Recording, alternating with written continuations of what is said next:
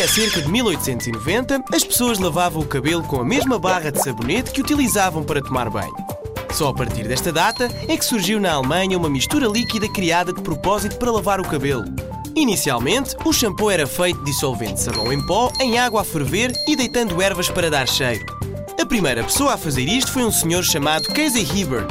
No entanto, o shampoo só começou a ser produzido industrialmente no início do século XX.